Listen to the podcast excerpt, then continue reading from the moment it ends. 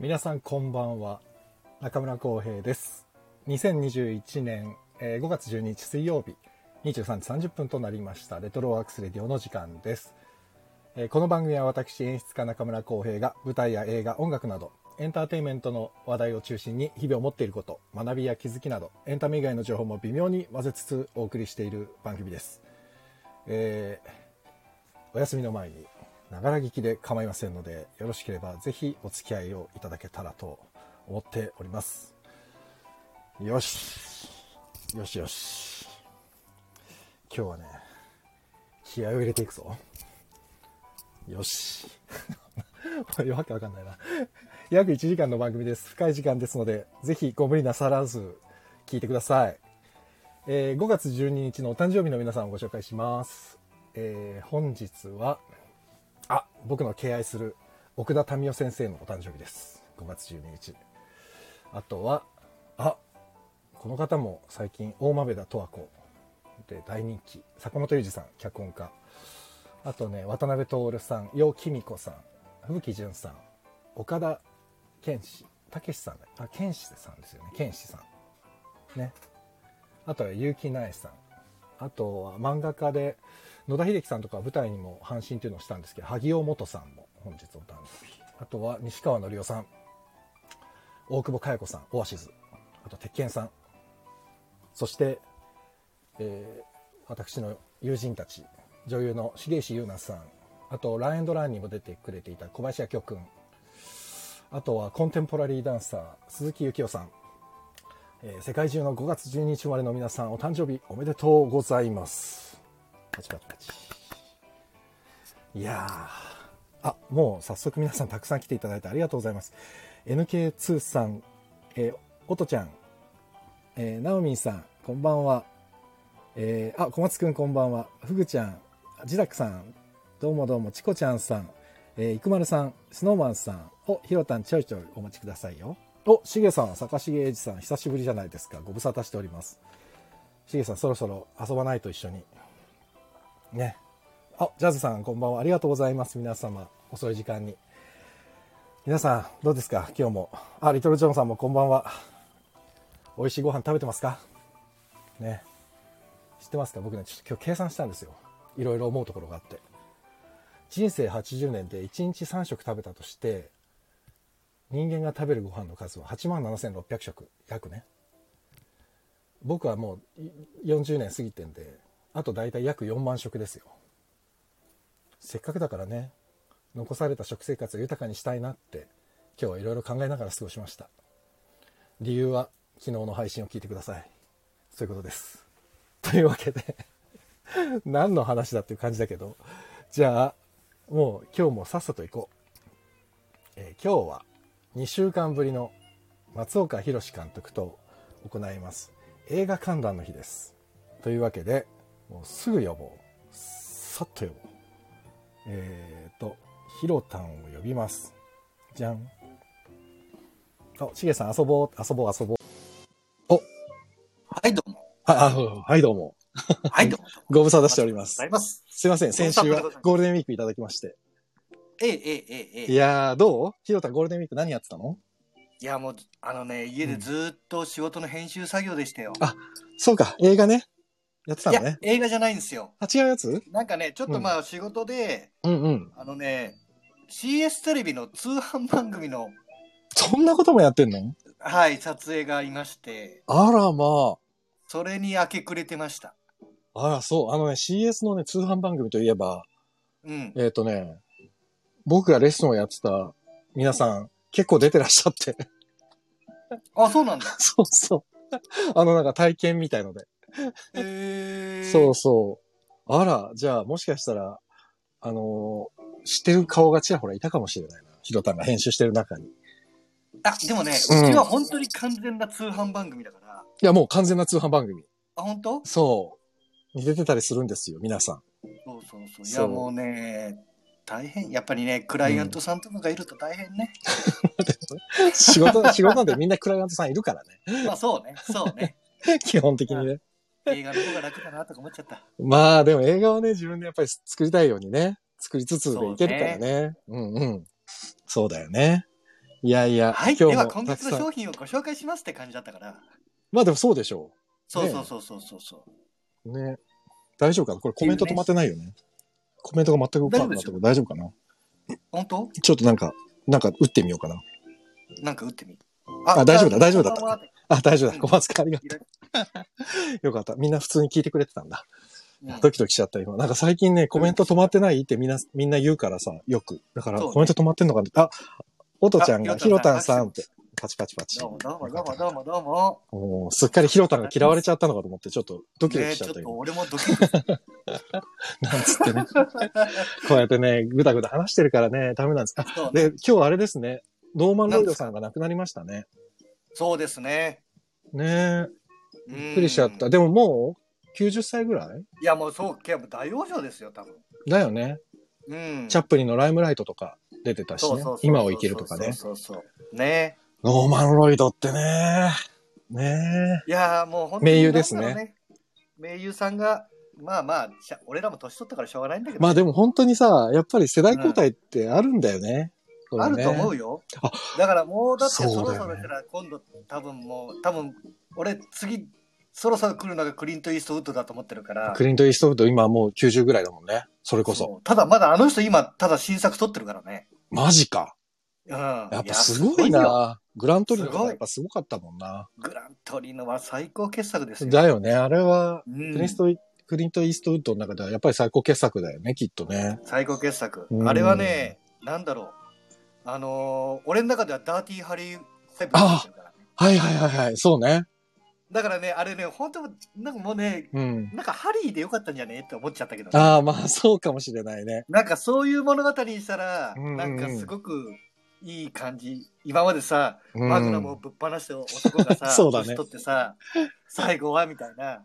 確かにね。ないんだろうねうね、。思った。うん。いやー。ちょっとそうだ。あとさ、映画の話題でもう一回、はいよあ、スノーマンさんがね、2週間ぶりで2人がどれだけ喋るかなってさ。いや、喋りますよ。もう多分俺より今日、ヒロタの方が元気だと思うんで、ヒロタめちゃくちゃ喋ると思いますよね。めっちゃ喋ります。俺も元気なんだけど、なんか元気、なんか元気なんだけど元気じゃないんだよ、今日は。どうした？どうした？テンション上げていこう。昨日の、昨日の配信聞いて。あ、昨日の配信ね。あ、昨日ダイエット系ね。おっしゃる通りで。いや、はいもうほんとさ、今日ほんとさ、緑のものしか食ってなくて。もう、ダメだね、なんか。いや、でもね、ダイエット、なんかね、俺最近やってるのが、うん。あのー前話したっけ ?16 時間絶食。もう絶食とか絶対無理だわ、俺。いや、できるよ、これ。ほんとだから16時間何も食わなきゃいいのよ。今日がね、でも、多分一番山なの、俺。今日。二日目が一番しんどくて。今日これ超えたらね、多分ね、おとちゃんは分かっててくれる。やった、やってる、同じことやってたから。絶対分かってくれる。なるほど。今今日を超えると大丈夫なの。今日が一番ね、俺イライラする。今日が一番。ごめんね、ヒロタンにすげえ当たったら。あ、大丈夫。なんかイライラしてきたもじゃあ、お腹いっぱいにするぐらいのお話をしましょう。う。はい、やった。それいい、何、何かおうまいこと言うね、ちょっと。え、ガクさあん、こんばんは、ガクさん。あ、こんばん。は。あ、キアラさんもこんばんは、ありがとうございます。いつもこんばんは。遅い時間こんば。んは。あ、春、ウクレレ練習中さん。こんばんは。ははじめましてですあなんね。読書好き主婦は喋りたい。本当にちらほら嬉しいですね。ね、子供は5歳の男の子、うん1歳の女の子。あら。うち、小学校1年生の女の子がいます、6歳の。いやー、こんばんは。ようこそありがとうございます。今日これから映画の話をします。で、あともう一個さ、ヒロタンにちょっと、そうそううん話しておきたいのがあってさ、ゴールデングローブ賞のさ、トム・クルーズが今日、返返上したでしょ、全部。ええ返しましたね。あれなんでなの？今日ねねまあね皆さんニュース見たかな、トム・クルーズがね、過去にもらったゴールデングローブ賞をね、全部ね、主催者に返上したんですよ。返したの。あれはね、まあまあ、うんトム・クルーズの、うんまあ、なんか批批判というか、なんつうのかな、あ一応抗議を込めてるんだよね、あれ。あ、ああ、そういうことか。あ、なるほど。そうそうそうそう。HFPA、えー外、ハリウッド外国人映画記者協会に対しての人種差別や倫理上の問題を批判する声が集中している問題ってことか。あのー要はその外国人記者協会が確かにうん黒人がいないんじゃなかったっけ、なるほど、そういうことか。うん、でね、結構これみんなあのやってるのよ。あの、スカーレット・炎上してるんだヨハンソンとあか。そうなんだ。あ、スノーマンさん見た見たって返。上はしてないけど、うんうんうんあの SNS とかで確かね、おかしいんじゃねえかとか。そうなんだ。やっぱでも向こうの俳優陣というかさ、アーティストたちは本当に声を上げるよね。、出すね。で、あとね、トム・クルーズってね、うん。あの、この人たちはほら、記者協会じゃん。うんうんだからね、映画じゃないこともね、結構いろいろ聞いてくんのよ。うん。なるほど。そういうことか。で、で、あと、あの、トム・クルーズってさ、有名な、うんほら、サイエントロジーっていうさ、はいはいはい。新興宗教に入ってるじゃん。うんうんうん。で、あれをね、結構ね、いろいろ言ってくるのよ。あ、その、批判してくるってことでしょ？うん。うん、まあ、それは、なんだろうね、宗教には寛容そうなのに、外国の方が。でそうも、そうそう。だからね、それで行くんだよね。結構、う。うんん。日本の方がね、宗教に関してってタブーじゃない？なんか、誰がねね何を信仰してるかとかって触れないようにみたいなところがあるからさ。そうそうそうそう。でも向こうはでなんかちょっとうん。ね、全然知らないものに入ってると、え、何それ？大丈夫？みたいな感じになるじゃん。まあね、でも、そうね。そうだね、うん確かに。まあ、サイエントロジーとかはね、日本ではあんまりひら知られてないけど、向こうでは結構ね、そうね。ね、有名な割と、というか。そうそうそうそうそううんまあ、なるほどね。そういうこともあるのね。そううんいうのも含めてそういう、のがね、いろいろあって、でやってるってことだね。なるほどね。なるほど、なるほど。お、えー、ハーモニーさん、こんばんは。しじみさん、こんばんは。あ、しじみさん、先ほどはどうも。ありがとうございました。さっきね、別のチャンネルで、ガクさんのところだ。あ、そうなんだ。でお会いしてね、僕がね、あの、うん20代の時にバイトしてたところのね、えー社員さんだったっていう。へえ あまあ多分直接お会いしてないんだけど、ー。そこの会社にいたんですよ。よって話聞いて、ああ、面白へいーつながりだなと思って。ね。そういうこともあるんですね。いや、でもそうかそうか、。なるほどね。トム・クルーズ、だからね、日本はやっぱりなかなか声を上げないからさ。今、ここ最近になってさ、このコロナの問題で、やっぱり国の動きが鈍いことに対して、演劇の人たちはすごい声を上げてとかっていうのはあるけど。あれだっけ、な、今日だっけな、うん。今日か昨日にあの映画館を開けって言って、いやもうサイレントでもね、うん、でもやったね。やってた。で、あの、それこそ新聞記者の本書いてた、僕のあの先輩の下森ロバさんも、あの、うんそこ、国会前に立ったって、ツイッターで書いてて、なるほどねそう、どうなんですか？映画監督からして、今のこの映画館だけがなんか、だって劇場は開いてるわいや、けじゃないそう、だからさ、映画館だけはさ劇場はいいわけじゃんね。だむしろ映画館の方が実はクラスターなんて一度も出てなくて。そうだよ。だって劇場ってさ、要はその、ね、演者さんたちが喋ったりするわけじゃん。そうなんだよ。だけど、映画館は誰も喋らない。フィルムが、ま、ね、流れるだけだからね。そうそうそうそうう。ーん、何なんだろうね。なん、どういう基準いなんだろやーだからね、そう、だから俺は本当になんかゴールデンウィークとか映画とか見に行きたかったんだけどう。、ん。ねまあやってるとこもちらほらあるけど、まあまあね。ゆり子はどうしたんだろうか。そゆり子だもんね。ね言ってんのはね。う、そう、ゆりこゆりこ。ねゆり子、どうした？ゆり子いや。あ、コッティ、ねコッティさんこんばんは。ありがとうございます。こんばんはどう。もどうも。コッティさん。そう。いやどうした？ゆり子。まあでもちょっと、東京と今国が仲悪いから、ちょっとどうなっちゃってねて、映画館がね、止まっちゅうだよね。。なんか、しゃぶ台返しをするんじゃないかっていうのね、出てるもんね。出てる出てる。いやー、直前になってやめるって言うんじゃないかってやっぱり出てるしね。うんでももうあと、もうすぐでろ開会式までだって70日を切る。70日ぐらいじゃない？うん。だから、ちょっとね、うーん、わかんない。どうどうなんだろうね、わかんない。ただもう選手に、あの、その、なんか、みんなの牙が向くのはちょっと違うと思うけどね。いや、そうそうそう。池江さんとだかに行ったのは本当にかわいそうだなっねて。、なんか選手が声を上げろって言うけどね。いや、でも二十歳の二よね十歳のね、女の子、あの、アスリートに、あれを言わせるのはちょっと酷だよなっていうのは本当に旗から見ててそう、若い、さあ、もう今う、ん一生懸命ましてやだってさ、病気から回復してさ、いや、酷だよ、さすがにちょっと。ね頑張るぞって時にさ、うんねあ、スノーマンさんがね、ゆりぴょんは芸能嫌いっすって。もうゆり子、あマジかよ、芸能。あの人、もともとね、芸能人みたいなもんなのに。ちょっと、まあ、ちょっとごめんごめん。進めないとやばい。もう15分経っちゃった。そうだね。えー今日も1時間で、なんで、12時半まで。あ、今日も1時間なのね。あ、もう、もう、ひろた、何？長く長く行こうとしてんの？ちょっとお願いいしますいやいやいや。皆さん寝ち寝るのが遅くなっちゃうから。というわけで、そうね寝るの遅くなっちゃう。そう、本日は、えー1953年のフランス映画、アンリ・はいジョルジュ・クルーゾー監督作品、恐怖の報酬について語り合いたいと思います。はい。恐怖の報酬。ちょっと先に話し始める前に、あらすじだけを。うん。そうですね。まあ簡単だよね、あらすじも。簡単です。ベネズエラの。これ、ウィキペディア読みますね。えーはいまあ、読むというか簡単に言います。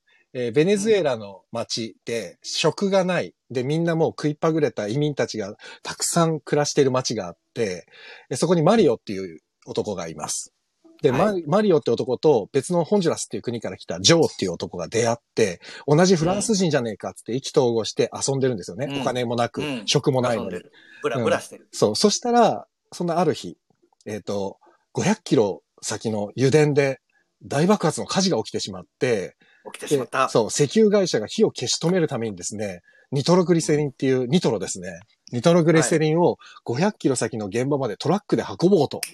うん。ただ、ニトログリセリンっていうのは、ちょっとでも揺れたり、衝撃を食らうと大爆発を起こす、あのニトログリセリンですよ。だから、はい。とんでもなく安全に運ばなきゃいけないのにもかかわらず、安全装置がないトラックで、ニトログリセリンを運ぶっていう、し命がけかも山の、道をね。そう、命がけのミッションを急にその石油会社がね。で、みんなは職がなくて食いっぱぐれてるから、こういう仕事をやったら2000ドルの報酬で運ば、2000ドル出すぞっつって言って、で、まあ、マリオとかジョーとかね、その食いっぱぐれてる人たちがバーって集まるんだよね。その街の。うんで、まあ2000ドルって今の価値で言うと、1953年だったんで、まだね、これぐらいだと結構だよね。調べたらね、た、うんたかだかね、80万ぐらいだった。え、そんなもんなの？そう、だから80万に命をみんなかけてるのかと思って。ど当時が、あの、為替がね、あれなんだよ。うんなんだっけ、あの、動かない為替。えっ、と、固定レート。あ、で、へなるほどね136円だったかな ?1 ドル。で、そう考えると2000ドルっていうとね、たかだか78万とか、そんぐらいなんだけど。えーそれで金持ちだ。こう言ってんだ。そうなんですよ。で、結局、たくさん人が殺到したんだけど、うん。選ばれたのが、そのさっき言ったマリオと、ジョーと、えっ、と、ルイージっていう男と、えービンバあ、。でもね、ジョーはほら、選ばれてないじゃん。あ、そうだ、ジョーは選ばれたんだよね。本当はね、別の人が選ばれたのに、多分ジョーがうんボッコボコにしたとかなんかあったんだよね。裏でね、きっとね。多分、うん、まあ殺したんだろうね。だいということだよね、多分。だからジョーはね、お金欲しさにそうしちゃったんだよね。そう。そう、それで、まあ、それがね、いい伏線になってるんですよ。そうだね。で、うん。えっ、と、彼らはね、二人ずつで二台のトラックに分かれて、その山道とかボッコボコのすげえ悪路を500キロ先の目的地に向かって走り始めると。はい。で、まあ道中はすごい悪路。で、曲がるのが難しい、すごい狭い道とかあそ、このシーンね。そう、ん落石が落ちてきて道が塞がっちゃってるところとか、うんそういうのをどんどんどんどんそう、あの、かわしながらというか、その爆、ニトロが爆発しないようにそうそうそうそう。ね進んでいくっていう話なんだけど、うん。あ、小松くんがめっちゃブチブチしてるけど、これ小松くんどうした？うん、どうした？めっちゃブチブチしてるぞ。どうした？ブチブチしてるね。今すげえ、それが急に気になっちゃって、小松くんのブチブチがすごい気になっちゃった。うんままあ いいか。荒竹さんこんばんは、ちょうどよかった。荒竹さんこんばんは。そう。で、そんな中、えっ、と、マリオとそのフランス人同士のジョー。うん。そう。で、ジョーが、そんな風にね、人を殺してまでし奪った仕事なのに、で、すい。ごい偉そうなのに、だんだんだんだん恐怖でね、そうね。おじけづいていくんだよね。うん。で、もう運転をマリオに任せて、もう何かあるとすぐ逃げていく、逃げちゃって、みたいなね。そうそう。で、そんなんですね。そう。で、な、もう一台の、えっ、と、ルイージとビンパの車は途中で ニトロが爆発して、そうだね。そうそう、バカそうそう、落石が落ちてくる。スノーマンさん、落石、そう、落石、落石が落ちてくるっておかしいだろ。落石があるってことだね。石が落ちてくるから落石石が落ちてくる。うん突っ込むね。あとは、シゲさんのマリオトラックとルイージトラック。そうなんだよ。これさマリオとジョーとルイージとビンパっていうのが選ばれてて、なぜかマリオとルイージがいるんだよね。これ、これね、俺調べたけどね、偶然。うわ、怖っ。でもこれをマだマリオブラザーズが撮ったんじゃないの？わ違うのかな？違うのよ。だちゃんとね、インタビューしてるのよ。あ、そそうのマびっリオと、あ。の、マリオブラザーズを作った人に聞いたんだって。あ、そそしたらその人は初耳だったんだよ。ええすごい怖っ。それ偶然。でも、に見た目も似てたよ。だって、ちょっと。まあ似てたけど、偶然、なんか そうなんだ。言ってたよ。インタビューでそういう風。マジか。知らなかったらしいよ面白い。あ、小松くんすいません。5タップでした。5 なるほどタップでめっちゃブチブチしてくれて5タップでチュッチュッチュッチュッありがとありがとうございます。う。そうで、えっ、と、この4台のうち、まあうん1台爆発しちゃって、今、マリオとジョー、その残ってるマリオとジョーがうん。2人でわーっつって、うんえー最終的に目的地まで着くんだけど、うん結局、この2000ドルは運転の報酬だけではない。恐怖に対する報酬でもあるんだつっていう話ですよね、要はね。そういう話ですか まあね、簡単に言えばね。簡単に言ったら、簡単に言ったらえもうニトログリセリンーをと運ぶ話。そう、500キロ先まで悪路の中を。運ぶ話。本当それだけの話ですね。うん。それをね、2時間半かけて見せるんですよ。2時間半。2時間半ですよ。いやー前半が長いね、やっぱりね。いやーな、最初の30分絶対カットできるもうんただ、やっぱ、うんでもね、やっぱあそこがないと、ん。うん。いや、まあそうなんだけどねかた。だそう、トラックが、ね、走ってるだけになっちゃそううから、なんだけど人間性が、いや、だから、ジョーが一番、なんか分かりやすいよね。人間の。そう、今言っなた、んそのね、他の国から来て、ちょっと偉そうにしてたジョーが、うん。えー人を殺してまで仕事を取って、実際ニトログリセリンの恐怖に怯えながら、だんだんだんだん行かれていくんだよね、ちょっとね。精神的に壊れていっちゃうんだよね。もう逃げ出すしね。そう。いやーでもなんかすごい映画だったな。いや、これ、で、これ、これはやっぱりね、うん。あの、この監督ってね、初めて、うんうん。あの、世界三大映画祭のグランプリを全部取った人なのよ。そうこの映画も実際第6回この映画はね、そう、カンヌとね、ベネ。チアで、そうだねうん。カンヌあととベベルリンかベルリンじゃないベルリンあ国際映画ベルリンか祭で金熊賞を取ってる。そうなのよ。で、その前の映画で、うんあの、ベネチア撮ってるのよ。あ、そうなんだ。そうなのよ。だからね、割と、もう、なかなかな、なかなか、三大を制覇した人ってあんままだいなくて、ああ、うん実際だからねもう、本当に俺はね、アンリー・ジョルジュ・クルーゾーって全然知らなくて。そう。だからそんなにね、そうゆまあ、うん、まあ、すげえ有名ってわけでもないんだけど、あ、そうなんだ。でもこれさ、途中で割と、とてつもなく美しい女性が、リンダさんっていう女性が出てくる。はいはいはい。で、この方はベラ・クルーゾーって、これなんで同じ名前なんだろうと思ったら、奥さんなんだってね。奥さんん映画に出しちゃったんだよね、この人ね。そうなんですよ。奥さんの映画に出しちゃった。どんな人だっていうね。でもね、あの、この監督で俺、もう一個おすすめがね、悪魔のような女っていう作品があるんだけど、あ、なんか、これは、あれ？これ、それこそベラ・クルーゾーが出てるんじゃない？そうだ、そうそう。そうだよね。これが素晴らしい映画。本当？最後の、最後のね、これサスペンスなんだけど、うんうんうん。最後のどんでん返しは俺はちょっとね、この時代のものなんだけどビビった。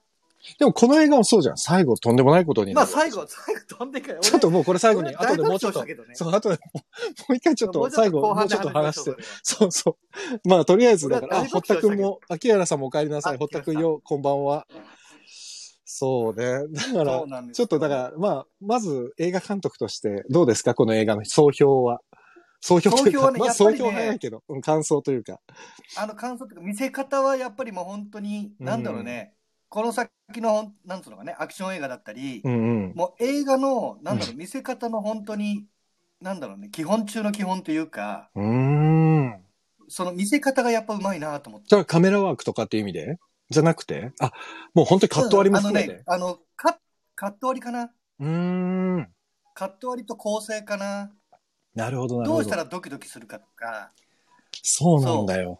で、やっぱり、うーん。なんか、本当にまあ基本中の基本だけど、うんうんうん。その見てる人がドキドキするには、うん。体験してる人の顔をやっぱりドンと映さないと、なるほどね。なんだ感情移入じゃないけど、すごい寄りの絵多いんだよね。そうそうそうそう。緊張で緊迫感ある時そう恐恐怖のシーンは緊迫感の絵とか、うん。あ、だからそれこそ今のこの背景、今うんのこの、えっ、と背景画像のヒロタンの真後ろにいるすごい顔。はいはいはいはい。これマリオなんですけど、マリオねマリオのイブ・モンタンさん。うんで、こ、れはね、えっ、と、最後のシーンの、最後のシーンの直前かな、ニトログリセリンをね、ゴールの目的地が見えて、で、ジョーがね、実はさっきから名前が何度も出てる、そのジョー、これ多分ジョーが寄りかかってるところねそうなんだよ。これごめん、うん俺がね、ちょっと、わざと、あの、イブ・モンタンだけを浮き上がらせようと思って、ジョーは消しちゃったんだけど、はいはいはいはいはい。あの、ジョーがね、えっ、と、終盤でもう亡くなっちゃうんだよね。そうなのよ。車の中で。で、ゴもう、ジョー、そう、ジョー、もう着くぞつって言って、うん言ってる、自分のね、膝に頭を乗っけてるジョーがそのまま亡くなっちゃうんだよね。そうそうそうそう。あれもひどい話なんだけどね。ちょっとその話もちょっと後で話なんだ。あれだけど、また後で話しまし終盤の話はね、ちょっと、終盤の話12時10分ぐらいからしましょうか。そうだね。まあ、もうちょっと早くてもいいか。そう、だから、そう。で、このね、絵っていうのが、このイブ・モンタンのアップっていうのが最後すごい象徴的なんだよね。うん。この顔は結構、でも、この顔に行き着くまでのな、流れが結構すごいかった。すごいとしか言ってないから、ちょっと伝わりにくいとは思う。なんだろうね。結構あれだよね。あの、なんか本当に正直言うと、うん。あの、この主人公たちに感情移入はできないよね。できない。入れたって、だって理不尽なんだもん、全部。理不尽だもん。そだからまあそこが、まあそれもある意味狙いっちゃ狙いなんだよねう。。うん。うんあ、でそうね。だからね、なんかうん映画全体として俺がすごく感じたのはね、本当にはちゃめちゃだなと思ったわけ。なんかね。で、最初の、の序盤はすごく長いし、その、うんこのニトログリセリンを運ぶまでの流れっていうのが、最初さ、30分間ニトログリセリンの話なんて一つも出てこないから、一つも出てこない。ただ遊んでるだけの話。俺ね、最初ね、違う映画かなと思っちゃったの。あ、トゥッティさん、こんばんは。なるほどねはじめまして。いる？皆さん雑談できたらと思います。トゥッティチャンネル。ありがとうございます。ようこそ。今映画の、えー恐怖の報酬という映画の話をしています。そう。で、最初その30分間の間に、ただただ、あの、仕事がない男たちが、えーただただお酒を飲んでフラフラしてる。で、街の中でみんなで喧嘩してるみたいな。仕事は俺のもんだ、うんみたいなさ。で、酒屋の親父に、うんおい、つけでできねえのか、つって荒くれるみたいな。だから、本当に、ヒロタンが言ってたニトログリセリンを運ぶっていう映画じゃないんじゃないかと思って、最初すごい疑いながら見てて、途中から急にさ、ログリセリンを運ぶってくだりに変わったから、なんちゅう映画だと思って最初。本当唐突だけど。ね唐突だけど。でも、ただ、うん。えっ、と、まだ見てない方は、ちょっと興味を湧いてもらったら嬉しいなと思うのは、そのね、ニトログリセンを運ぶっていう話になってからは、うん。結構ね、集中して見れます。普通に。いや、そうですね。これはね、なかなかすごいなと思った。いや、なんかでもだからね、俺、うん。それもね、その監督の戦略じゃないけど、いや、でも俺もそう思ったよ。見終わった後に。うん。ら最初にあれで、だけ。昔はもうさ、そあの、映画館で見るしかないからう。さ、うんうんもうどう、もう入ったら見なきゃいけないじゃん。早送りもできないし。やめることもでき、まあやめること、うんうんまあ出てくことはできるけど、まあでも基本的にそんなことはあんまりないもんね。うん。めったにね。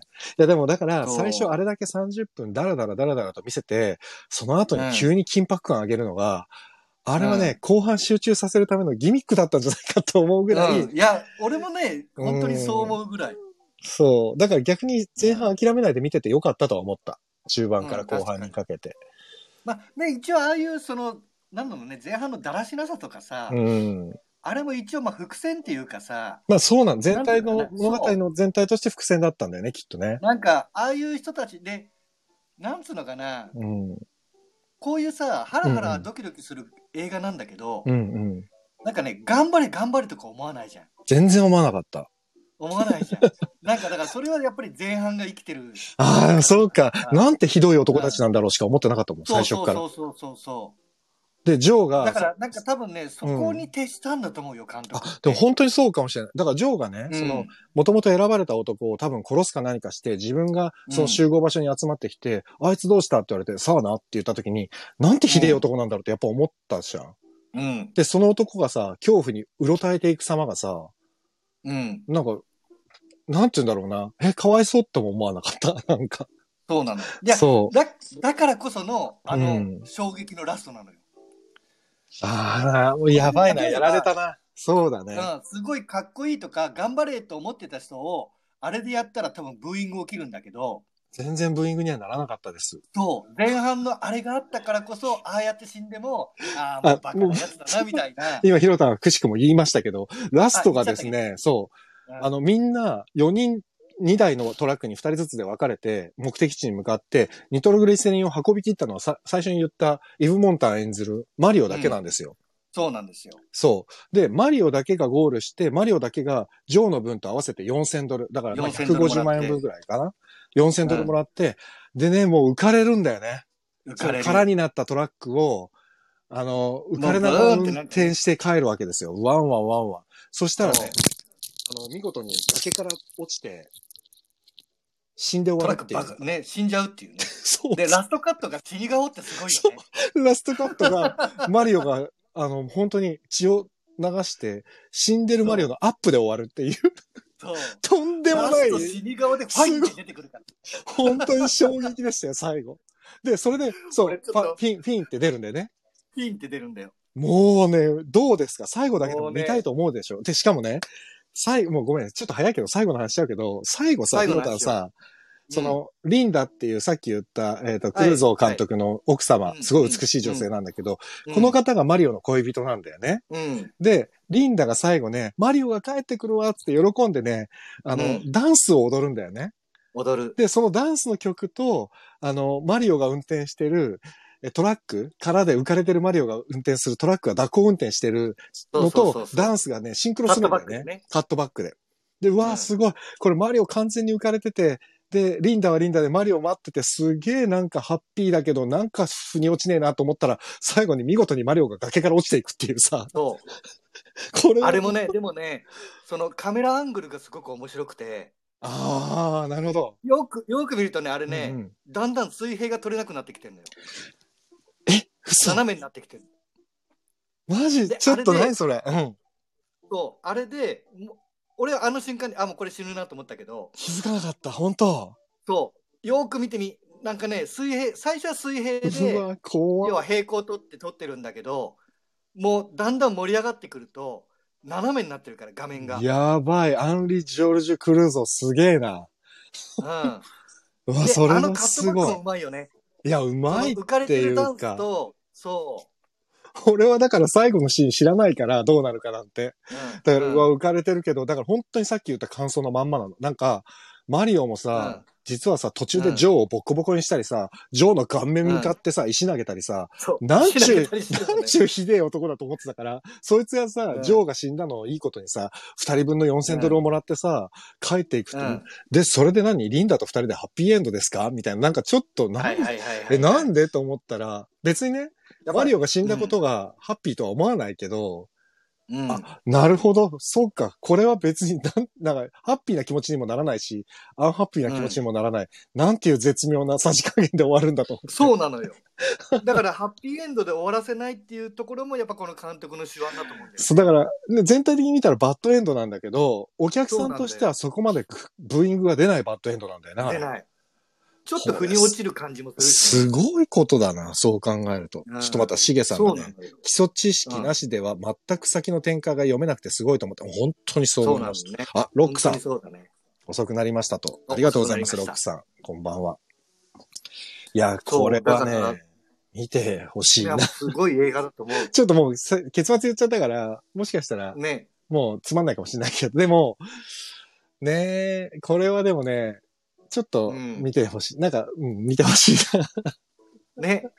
だあとね、演出的にうまいなと、面白いなと思ったのは、うんうんそれこそあの、ルイージたちのトラックが爆発するときに、うん。うんうん。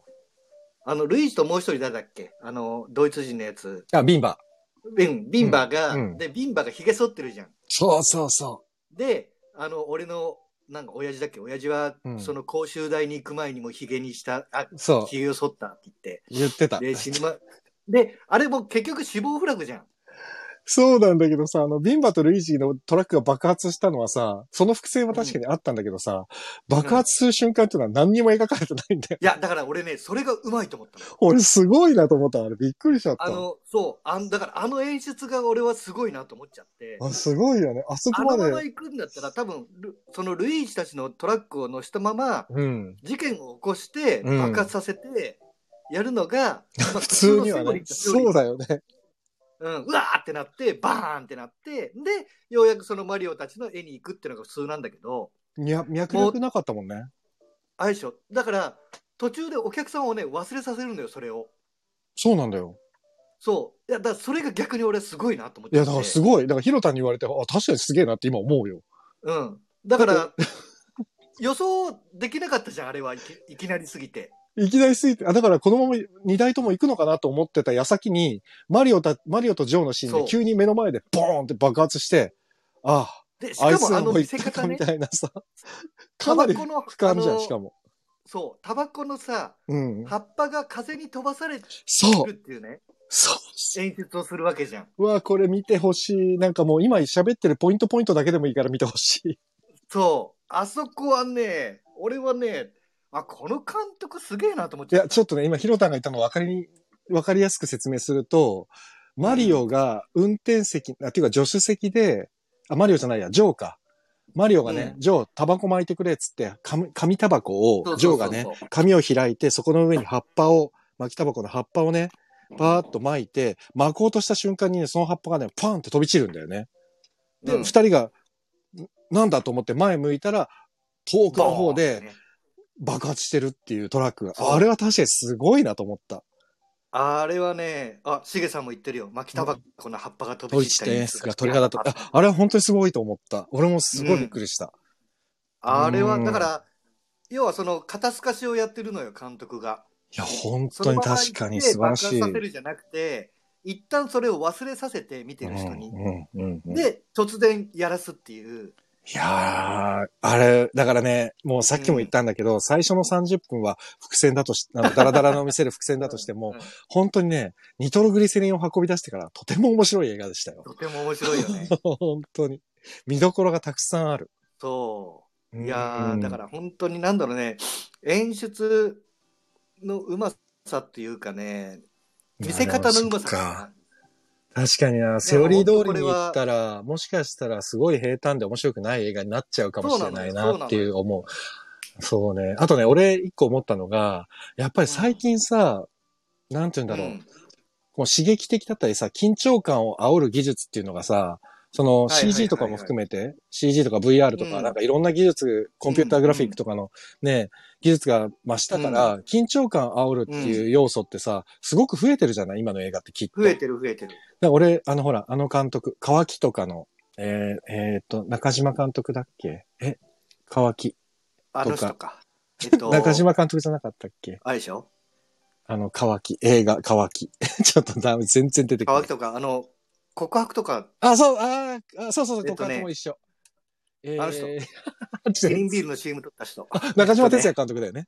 中島哲也さん。そうそう。うん中島監督ってさ、すっげえ緊張感走るじゃないやっぱり。うんあの人の映画も怖い、怖いっていう意味では、恐怖心もうんうん含めて。うんあれってでもさ、ある意味すごいさ、まあ、告白のあの爆発とかもそうなんだけど、すっうんごい CG をさ、駆使するじゃないそうね。結構。だからね、なんか、まあ、あとはもうググロかったりもするけどさ、うんまあ、中島監督だで結構ね、うん。なんつうのかな、その煽りの演出って、うんうん。最近だとね、やっぱりね、音楽なのよ。なるほど。音楽って言っても、その例えばうん無音にするとか、うんうんうんうん。ずーっと音楽流れてたんだけど、音楽がなくなるとああ、か、なるほど。はいはいはい。あと、ちょっと音楽が、なんだろうな、盛り上がって、うんうん終わった瞬間に来るとか、はいはいはいはい。舞台でもね、あるよ恐怖の報酬はうん。音楽使わないのよ。全然使ってなかったよね。そう、それで緊張感を出してるから、そうなんだよ。だからそう、まあちょっと、あの、さっきの話だけど、今はさ、その、煽れるさ、緊張感を煽れる要素っていうか、素材というかが山ほどある。うん、今。うん。だからちょっとさ、緊張慣れというかさ、我々多分緊張することに慣れてて、この恐怖の報酬って多分そういう意味では、もしかしたらそういう慣れまくってる人はね、緊張感ってあんまり感じないのかもしれないって見見てて思ったわけ。ただなる、ほどね。そう、ただ、でも俺はすごい緊張したのよ、やっぱり見てて。うんニトログリセリンが、爆発したらどうなってしまうんだろうとか、やっぱりうん。ちょっとの揺れでもダメだぞって言ってる割には結構悪路ばっかり続くし、そうそうそう。すげえ速度出すし、トラック。うん。大丈夫かよとか思いながら見てたんだけど、だからそういう意味ではなんだろうね、今のその、例えば20代とか、そういううん。今の映画に見慣れてる子たちが、この映画見た時に緊張感って本当に感じるんだろうかとかって ちょっとね、思思っちゃった、なんか見終わった時に。どまあうなんだろうと思って。確かにね、だうん。なんだろうね。うーん、全部が全部緊張感は難しいかもね。まあそうだよね。今の若い子。あの、だから本当に分かりやすいさ、例えばあの、うんトラックの切り返しはいはいはい。切り返しのところで、うんなんか、あの、タイヤがスレスレいったりさ、はいはいはいはい。あの、紐が引っかかったりとかさ、うーん。ああいう見せ方の時は多分ね緊張確かに、うん、すごい緊張感あった。確かに確かに。そうだね。そうそう。なんだけど、やっぱり普通の。の時ってのはね、うんうんうんなかなかね、そうだよね。うん。でもなんか、そう、だから今の、その、僕らも別にさ、このね、1953年の映画って考えると全然若い方なんだけど、確かに確かに。もっと若い子たちが見たらどうなるんだろうっていうね。そう、80年代、90年代はもうアクション全盛だったから、ね慣れてる方っちゃ慣れてるえ。慣れた方だからね、そう。うんあ、えっと、ロッキーさん、見せない恐怖は山崎隆監督。あ、山崎隆監督は、それこそ、あれですね。オールウェイズとかね。もう、もう、Always とかしもう、あの、あれね、VFX の巨匠ですもんね。うん そういう意味ではね。まあ、そうですねや VFX といえば山崎隆みたいなところあるもんね。確かにね。うん。スタンドバイミーのドラえもんとかもそうか。そうそうそうそうだよね。。ああ、すごいね。確かに。だからそういう技術とかが今進みすぎてて、そう。だからそういう意味では、この、えっ、と、1953年の白黒映画の中で、あそこまでいろんな撮り方を駆使して、うんあの、緊張感を煽っていくっていうのは、俺はすごいなってやっぱ思ったね。あ、で、しげさん今書いてるけど、ね白と黒の使い方が緊張感を増してると、俺もね、本当にこれ全く同感です。まあそうね、白黒っていうのも、だから、あのー黒澤明監督もそうだよね。あ、確かに。あ、そうそう。だから、うんえーヒロタンが前回の時にも言ってたけど、黒沢作品はカラーになってからちょっと質が変わっちゃったって言ってたじゃない、そうそうそうそうそう。あれって、今のこの話じゃないけど、白黒の時の方が黒沢監督は操れたんじゃないかな。自分の感性をうままあく映像、映画の中に。カラーになって情報が増えすぎたんだよな。そうなんだよ。うん。結局映画って、うん音はあの光と影のね、芸術だから、そうだね。うん。そう、だ白黒が一番わかりやすいんだよね。光と影の出し方っていうのが、ね。いやー、本当にそう。でもそれって写真も一緒じゃない？俺、ほらうん写真も一緒。大学の時に、うんえあの写真研究会にいて、で、俺は自分の現像、うん全部ね、白黒フィルムしかね、現像してなかったのよ。当時。俺、うんうんうんうんあの、カラーは難しすぎて。でも、先輩にすごい言われたのは、写真とか映画っていうのは、光と影の芸術だからねって言われて、だから白黒を極めた人間が強いんだってすっごい言われてて、だからこの映画見ても本当に、白黒っていうのがすごく効果的だし、で、黒沢監督もきっとそうだったんだよね。あ、キアラ、キアラさんもそう思いますって。うん,、うんだからカラー映画になって情報が増えすぎて、で、多分黒沢監督は巨匠だから、色も含めて見せたいものが増えすぎたんだよね、きっとね。そうなんだよ。それで分散したのかもしれないね、もしかしたらね。だから、結構それって本当に今の、うんなんだろうね、映画にも全部言えて、うん。ね、CG とかさ、うんいろいろ使えるようになってるわけじゃん。うんうん。だからやっぱりその、根本の部分ってのが薄れたりするのはあるよね。確かにそうかもしれない。うんやっぱりシティの侍とか見てる時も、やっぱ緊張感あったもんね。黒と白のコントラストで。うん。うんうん。ああ、面白いね。そうそうそうそう。喋ろうと思ったらいくらでだからも喋れちゃうな。いくらでも喋れちゃいますよ。本当に面白いわ。本当にね、そう、だからなんだろう、この、本当なんだね、この時代の本当にモノクロ映画っていうのはね、なんか、うん、やっぱり、今よりも、それこそ本当に光とかを考えられてるっていうか、そうだね。技術がない分、結構ね、不自然な光いっぱいあるのよ。あーあとそさ、のわかるよ、うんつながりがさ、曖昧なところもあるじゃん、結構。カットにそう、あるし、うん例えばラストのさ、うんあの、石油のあそこに着いた時の、はいはいはい光の当たり方、超もう真正面からこれ当ててるよねぐらいの、そう、不ああ自然さなんだけど、ああ、わかるわかる。うん。あれでしょ、もうマリオがなんだけど、火の方にまあでもそれが違和感なく見せられるのが、うん。なんかやっぱりそのもう世界観に入ってるっていうか、うん。だから結構そのそういうのはなんかあって、で、あのこれはうまくいった例だけど、うんうんうん。それがね失敗する例も結構あるからね。ああ、白黒っていうか、その光の使い方？白黒じゃなくてもカラーでも例えあばー、うんうん、なんか夜なのになんでこんなに光当たってんだよで冷めちゃうとか。なるうんなるほどあるからなるほね、どそのさじ加減はね、なかなか、だからこの恐怖の補助は結構ね、大胆にやってると思うよ。いや、そうだ、だから暗いシーンは本当に暗いし。だからさ、うんあの、オイル、オイルっていうかさ、オイルが、ほら、うん。えっ、と、オイルの沼ができてて、そこに車が突っ込んでって、で、ジョーがオイルの沼にたっぷり入って、で、引き上げるっていう、マリオが引き上げるシーンがあるじゃない？うん。あそこなんでめっちゃ俺怖かったもん、ちょっと。怖い。だってあ、さ、あのシーンさ、うん。マリオひどすぎんと思ってさ、だって引くん、でくんだよ。そうですよ。ジョーの足を引くんですよ。沼の中に沈んでるジョーのお金のために。体を踏むんですよ、トラックで。ありえなくないと思ってそう、お前どけって、いや、足が絡まって動かないんだ、止めてくれ、止まってくれ。そのまま、ブーンって行っちゃうんだよね。うんあーってなって。ひどいシーンだよと思ったで、けど今日。死ぬんだからね。そう、その後ジョー死ぬんだよ。もうひどい話ですよ。でも、うんそれでもなんかあそこも、なんかね、そう、ただその行われてる現実以上に、なんかね、気持ち悪さというかそ、う嫌な感じがう受けるんだよ。あれはね。本当に色、白と黒の見せ方ってか、あれはさ、普通の沼だったら、あんなに黒くないじゃん。ないないない。あれはオイルの黒さがあるから余計怖さが増してて、余計怖さになって。地獄の沼みたいに見えてさ。う そう、あれ面白いね。ん。でも、うんラストの罠だしね。そうだねね。ううん。ん。あ、ロックさんちょっと待ってね。ヒッチコック劇場時代のヒッチコックは影の使い方のマジシャンだって。まあそうね、七国はね。ヒッチコックね。ね、前回もね、出てたもんね、結構ね。見えないうん黒の部分を客席が、あ、あ観客が埋める。ああ、なるほどね。うん、うん、うん。だからよくやる、うんうんヒッチコックのよくやる演出は、その影の中に人がいて、いるんだけど、影が潰れて見えないのよ。で、ないきなりそこからふわんって浮き上がってくるとだか。やっぱり、それカラーだとさ、グレーのさ、細かいのが出ちゃうからね。うん。これは白黒だからこそできる面白さだよそうね。そうそうそうそう。うん。シゲさんがね、リメイクのビリアム・フロ、あ、フリードキン監督の作品、カラー見てね、白黒の方がいいと思った。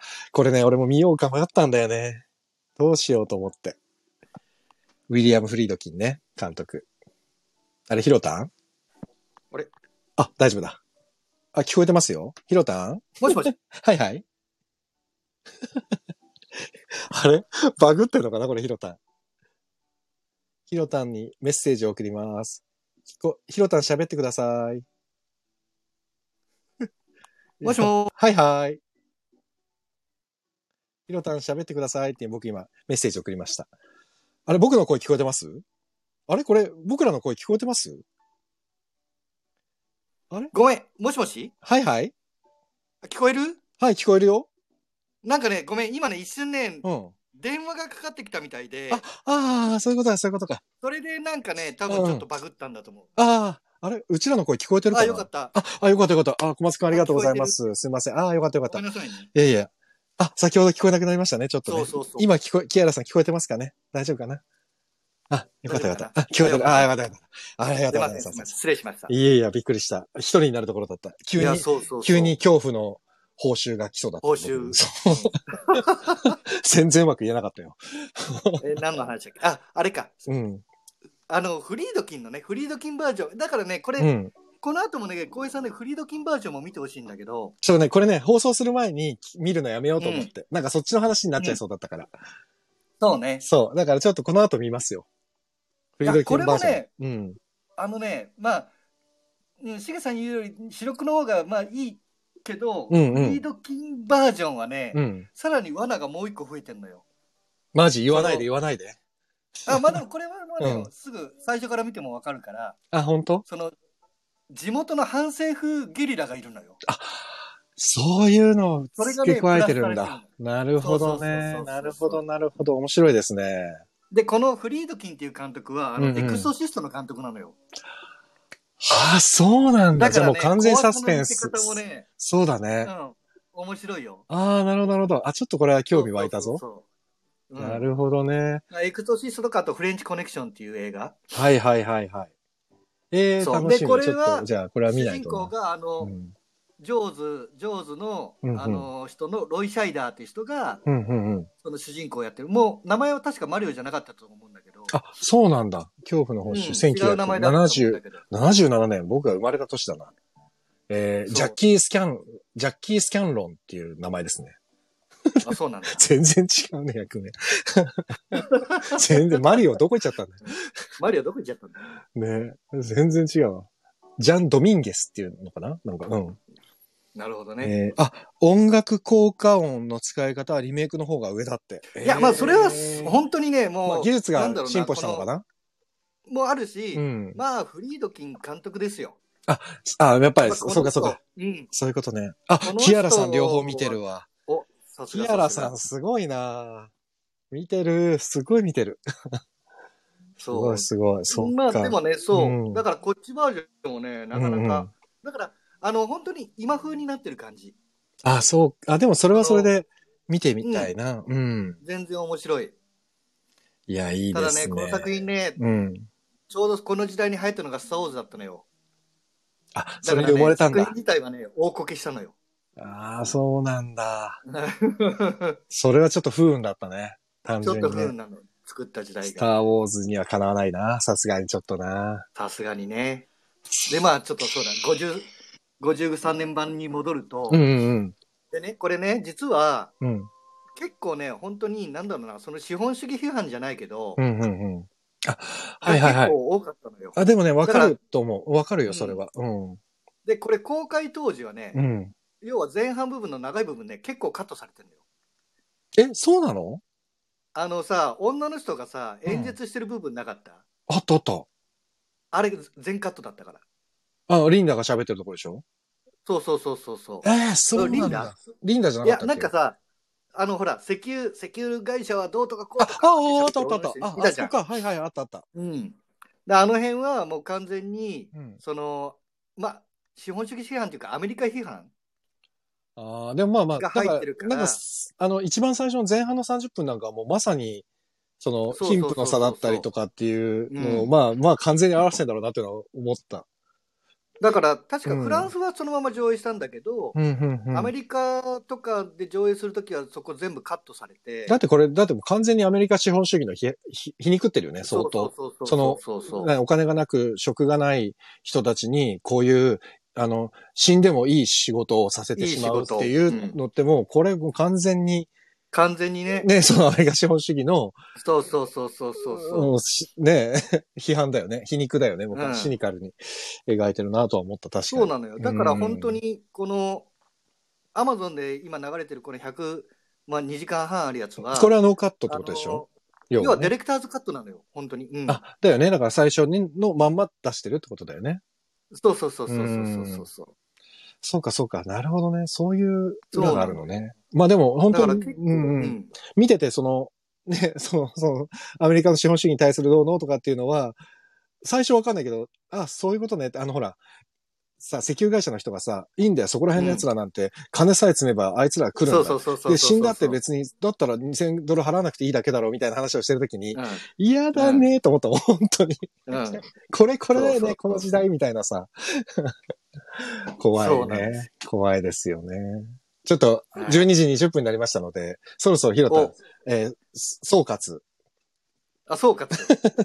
今までやってそないうけど、ね。まとめまとめお願いします。まあまあ、まとめ的にはやっぱりもう、うんこの時代に、今のその、ね、本当にアクション映画とか、サスペンス映画の、うん。まあ原型はい。こうやったらドキドキするよとか、うんこういう見せ方をすれば、うん。あの、ハラハラするよっていう、もう本当に、なんだ、基本を作った作品じゃないでしょうかね。確かに。このだからもうスピ1900ねードだっ。てそうだもんね。え？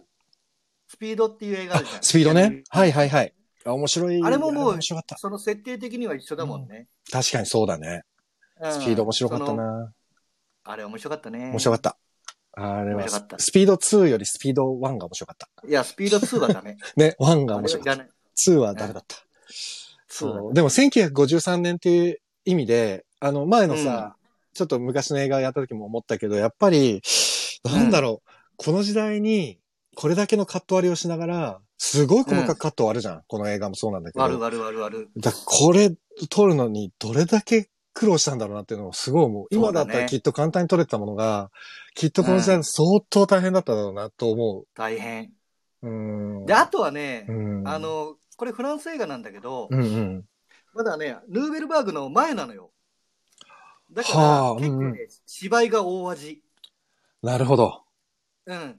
フランス映画っぽくないもんね。結構そう。確かにあの、本当に個人とか日常を描いていくのを、あの、テーマにしてるから、はいはいはいはい。芝居がせだんだん繊細になっていくんだけど。前回ピアニストの時に話に出たヌーベルバーグですね。そうそうそうそうそうん新しい波。前だからね、うん芝居がすごく大味だなっていうのは思ったね。うんフランス映画にしては。なるうん。あでもだからどっちかっていうと本当ハリウッドっぽいっていう。ぽいね。確かにアメリカ、だからうんね、舞台がアメリカ、南アメリカとかなのかなもしかしたそう。そうそうそうそうそう。うん、なるほど、なるほど。いやー、面白いですね。今日のつきませんね報酬でございました。はい、恐怖の報酬。ちょっとでも、もし、はいちょっとね、最後のオチを言っちゃったから、なんだよって思っちゃったかもしれないけど、でもね、これ見たら見たで多分、結構ハマる方いらっしゃるんじゃないかな、と思うので、いや、いると思う。うんもし、ちょっと2時間半ってね、長尺なんで、なかなかゆっくり時間取れないかもしれないけど、でも、せっかくなんで、うん。見ていただきたいね作品です、なんか本これは。いやーいいいいもの紹介していただいてまたありがとうございました。ありがとうございます。しげさんもハリウッドっぽいって。ハリウッドっぽい。ね確かにね。ということでね、あと、まあ5分ほどなんで、次回を決めましょうか。次回行きましょうか。次回何行きましょひろたなんかある？考えてるの。まあ結構ハラハラサスペンス系いったからしっとり系いってもいいのかなという気もどうします？えっ、とね、ここまで、えーそうだね。うん今、恐怖の報酬でしょ？うん。で、前回がヒート。で、いいとその前がね、邦画男っぽいの来たもん。未来家内からの手紙。で、未来その前がフランス映画のピアニストね。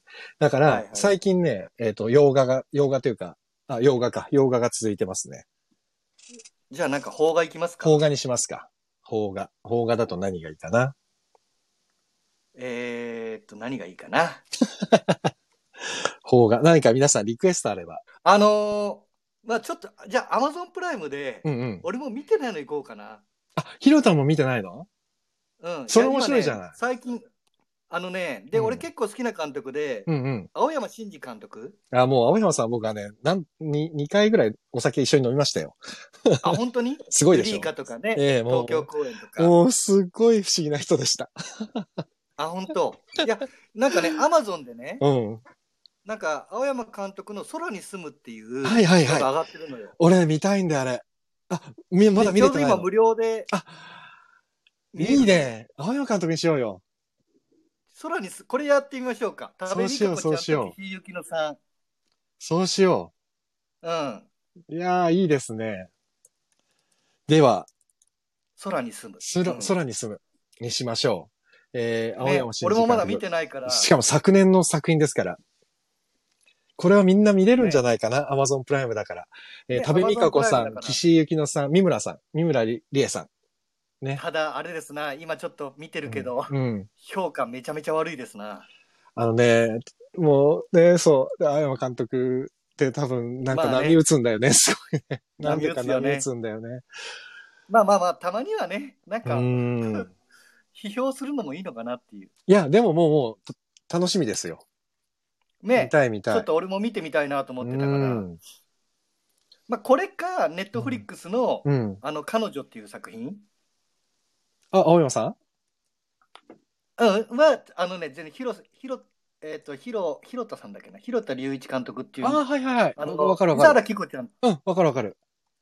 のやつか、うん。あとね、あの、ヤクザと家族がもう上がってたから、マジ早いな、ネットフリックス？もう、ネットフリックスで、ヤクザと家族が早いな。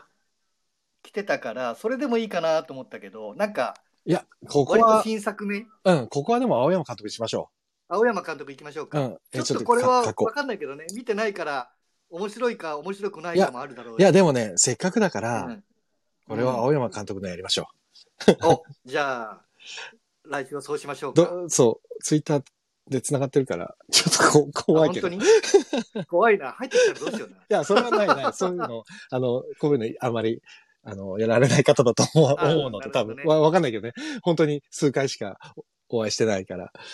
うん、まあでもね、俺、青山監督のね、東京公演は傑作だと思うのよ。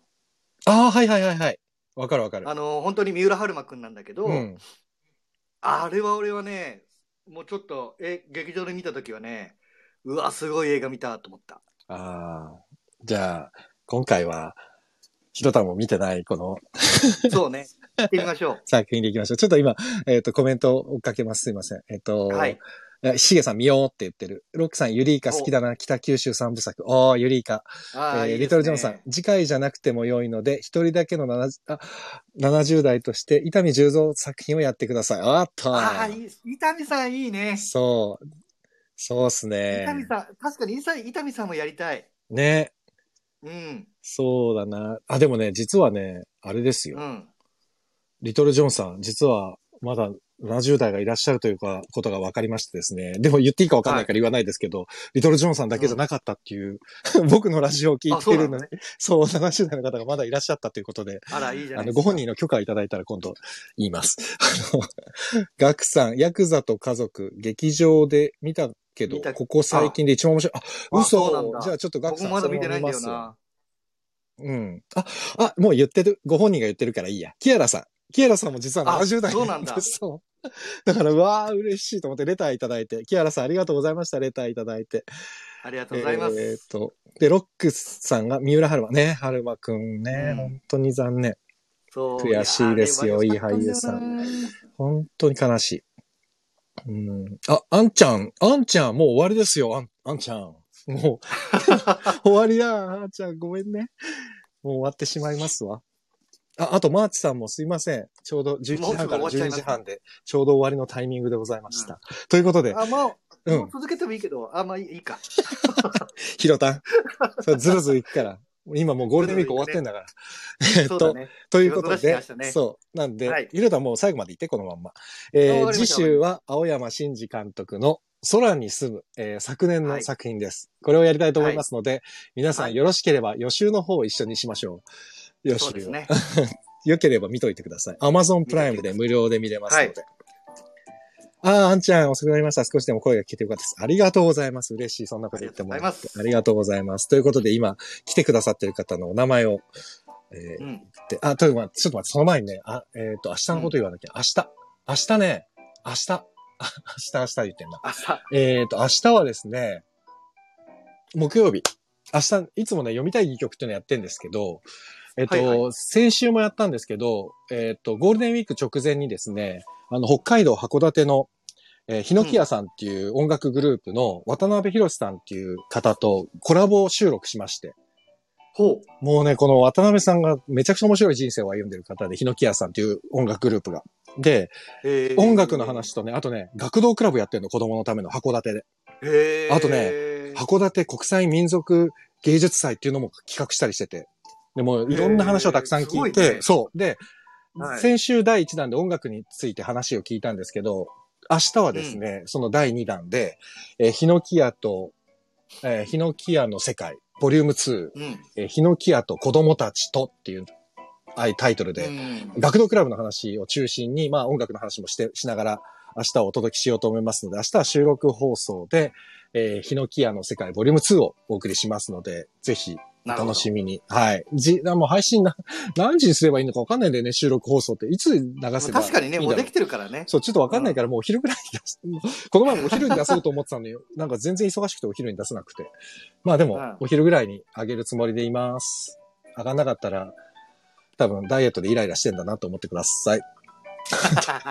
ということで、次回は金曜日にライブ配信できたらと思いますので、ひろたん今週もありがとうございました。あ、こちらこそありがとうございます。ということで、今いらっしゃ。る皆さん、えー、お名前言ってもいいでしょうか。えー、おとちゃん、ふぐちゃん、さかしげいじさん、えー、きやらさん、あんちゃん、ガックさん、ジャズさん、チコちゃんさん、ナオミンさん、リトルジョンさん、スノーマンさん、小松くん、NK2 さん、荒拓さん、皆さん最後までありがとうございました。ありがとうございました。はい。皆様は今日もいい夢を見てくださいね。